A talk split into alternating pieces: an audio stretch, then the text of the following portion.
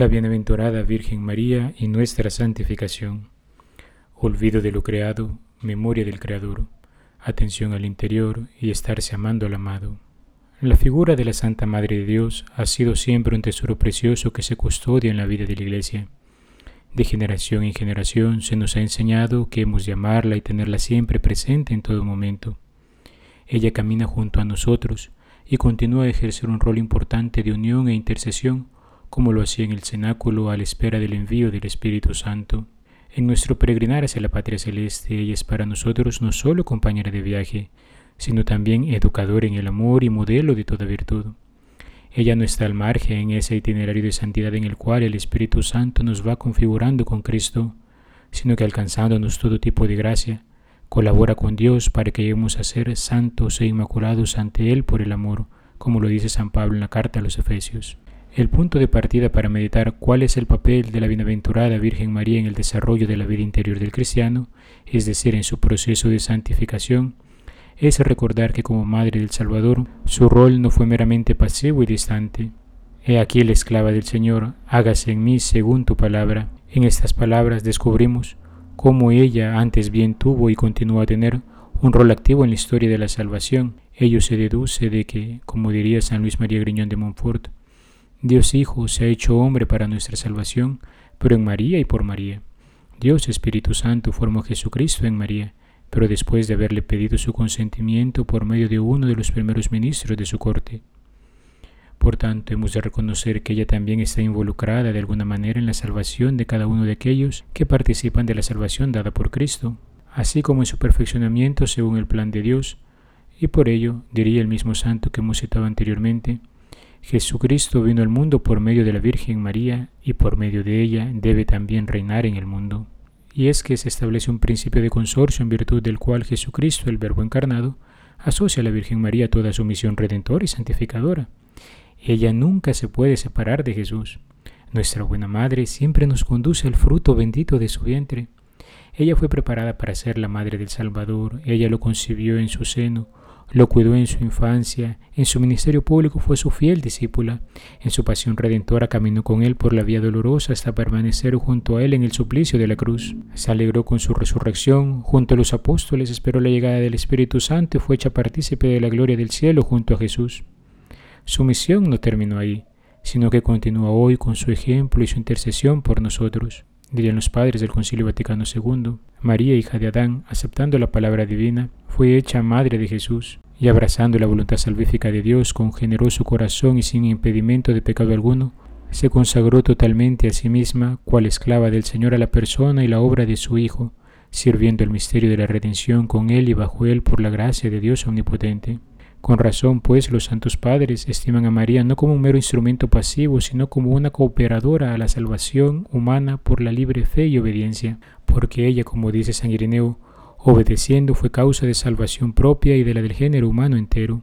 Por eso, no pocos padres antiguos en su predicación gustosamente afirman, el nudo de la desobediencia de Eva fue desatado por la obediencia de María. Lo que ató la Virgen Eva por la incredulidad, la Virgen María lo desató por la fe y comparándola con Eva, llaman a María Madre de los vivientes y afirman con mayor frecuencia, la muerte vino por Eva, por María vino la vida. Por ello decimos que para el cristiano hoy es el camino más corto y seguro al Padre, en cuanto que es la vía que el mismo Padre se eligió desde la eternidad para enviar a su Hijo unigénito como reconciliador entre Dios y los hombres. Recurrir a ella es fundamental en nuestra vida cristiana, y aunque su rol no es de necesidad absoluta, es lo que Dios ha dispuesto. Es decir, no se trata de un supuesto o una hipótesis, sino de lo que sucedió en la realidad. Error sería querer llegar a nuestro Señor sin pasar por María, quien la Iglesia llama en una fiesta especial, mediadora de todas las gracias. Cuando afirmamos que la santificación de los hombres es voluntad de Dios y para ello nos es necesaria su gracia, al ver cómo ella nos es donada en Cristo, también encontramos que pasa por medio de María. Esto no desdice la sentencia de San Pablo que afirma Dios es uno y único, también el mediador entre Dios y los hombres, el hombre Cristo Jesús, que encontramos en 1 de Timoteo 2.5. Antes bien la honra y la exalta, porque la mediación de María tiene su causa en la de Cristo.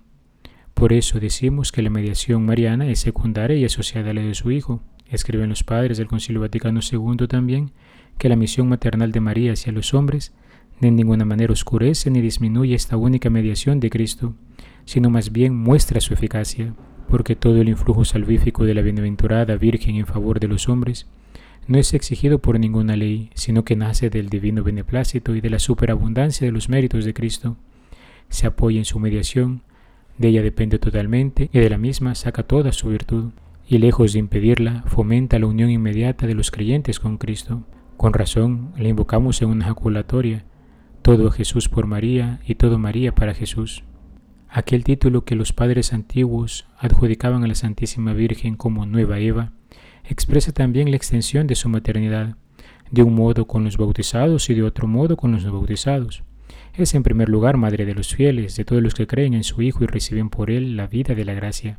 Pero también ella es madre de todos los hombres, en cuanto que ella nos dio al Salvador de todos, y se unió a la oblación de su Hijo que derramó su sangre por nosotros. Por eso podemos afirmar que María Santísima ha sido vinculada a todos los hombres de todas las épocas porque fue elegida para ser. Por ello podemos decir que María Santísima ha sido vinculada a todos los hombres de todas las épocas porque fue elegida para ser la madre del primogénito de todos, Jesucristo. El título de Nueva Eva exalta su categoría de madre de los vivientes, pero en un sentido nuevo y diferente, porque se trata de la nueva vida que brota del costado abierto del Redentor vida de la que todos los hombres pueden y están invitados a gozar por las aguas del bautismo, la vida divina que nos es transmitida por la gracia de Dios.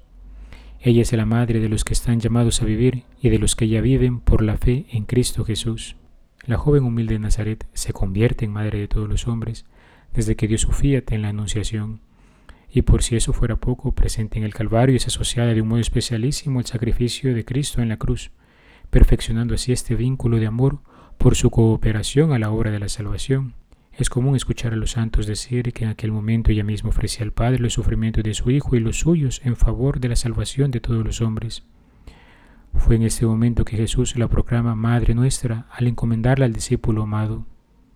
Mujer, ahí tienes a tu Hijo. Hijo, ahí tienes a tu Madre, como nos dice el Evangelio de San Juan. Solo el amor de una madre podría soportar el contemplar al hijo salido de sus entrañas pasar por la agonía de la flagelación, de los insultos, del pesado madero con que cargó nuestro Señor a cuestas. Solo el amor de la madre podría dotar de fortaleza para continuar a su lado. Solo el amor de madre podría dotarla de fortaleza para continuar a su lado y contemplar el rostro ensangrentado de aquel, de aquel del cual se dijo en algún momento, todo lo había hecho bien, y que inocente sufre el suplicio de un delincuente condenado a muerte. Solo el amor de madre podría haber permanecido al lado del fruto de su vientre mientras es clavado y colgado en cruz. Solo el amor de una madre logra comprender qué significa sufrir con los sufrimientos de un hijo. En María Santísima encontramos realmente el amor de condolencia, de dolerse con, por el cual ella más tarde recibiría el título de Reina de los Mártires. Sin embargo, su intervención en la salvación de la humanidad no se limitó a un periodo breve de la historia, ya que luego de su asunción, como Madre bienaventurada, conoce en el cielo las necesidades espirituales de todos los hombres, y como es muy tierna Madre, ruega por sus hijos, y como ejerce poder omnímodo sobre el corazón de su Hijo, nos obtiene todas las gracias que a nuestras almas llegan y las que se dan a los que no se obstinan en el mal, y es que en última instancia su intercesión tiene como fundamento la doctrina de la comunión de los santos según nos enseñan los padres del Concilio Vaticano II.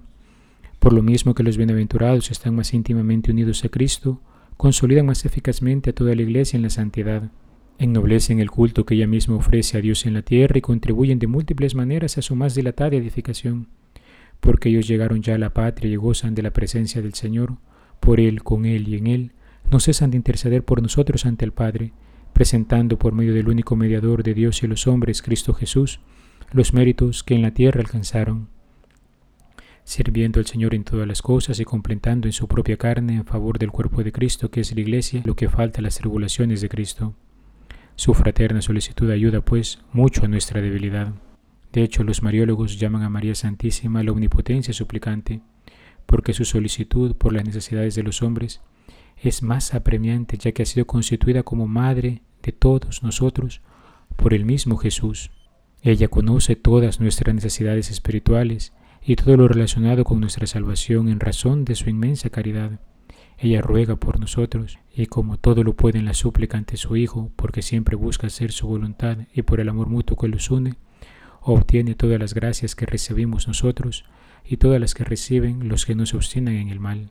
El padre Garrigou Lagrange, un teólogo dominico de inicios del siglo XX, contemplando las maravillas que Dios había hecho en María, decía, es de fe, en primer lugar, que María Santísima ruega por nosotros y hasta por cada uno de nosotros en su calidad de Madre de Dios y de todos los hombres, y que su intercesión nos es muy útil conforme al dogma general de la intercesión de los santos. En segundo lugar, diría es cierto, según la tradición, que este poder de intercesión de María puede obtener para todos los que le invocan debidamente todas las gracias de la salvación, y que nadie se salva sin ella. Y finalmente, es una doctrina común y segura enseñada por los papas, por la predicación universal y por la liturgia, que ninguna gracia nos es dada sin la intervención de María. Ciertamente la Santísima Virgen María es Madre de Dios, es abogada nuestra e intercede por nosotros y coopera activamente a la obra de la salvación. Pero también para todo cristiano ella se presenta como modelo de santidad, pues en ella aprendemos todo género de virtudes, el servicio, como cuando atenta y presurosa se dirige hacia Santa Isabel para auxiliarle en medio de su embarazo. Es modelo y maestra de oración, como nos enseña cuando alaba al Padre Eterno en el Magnificat.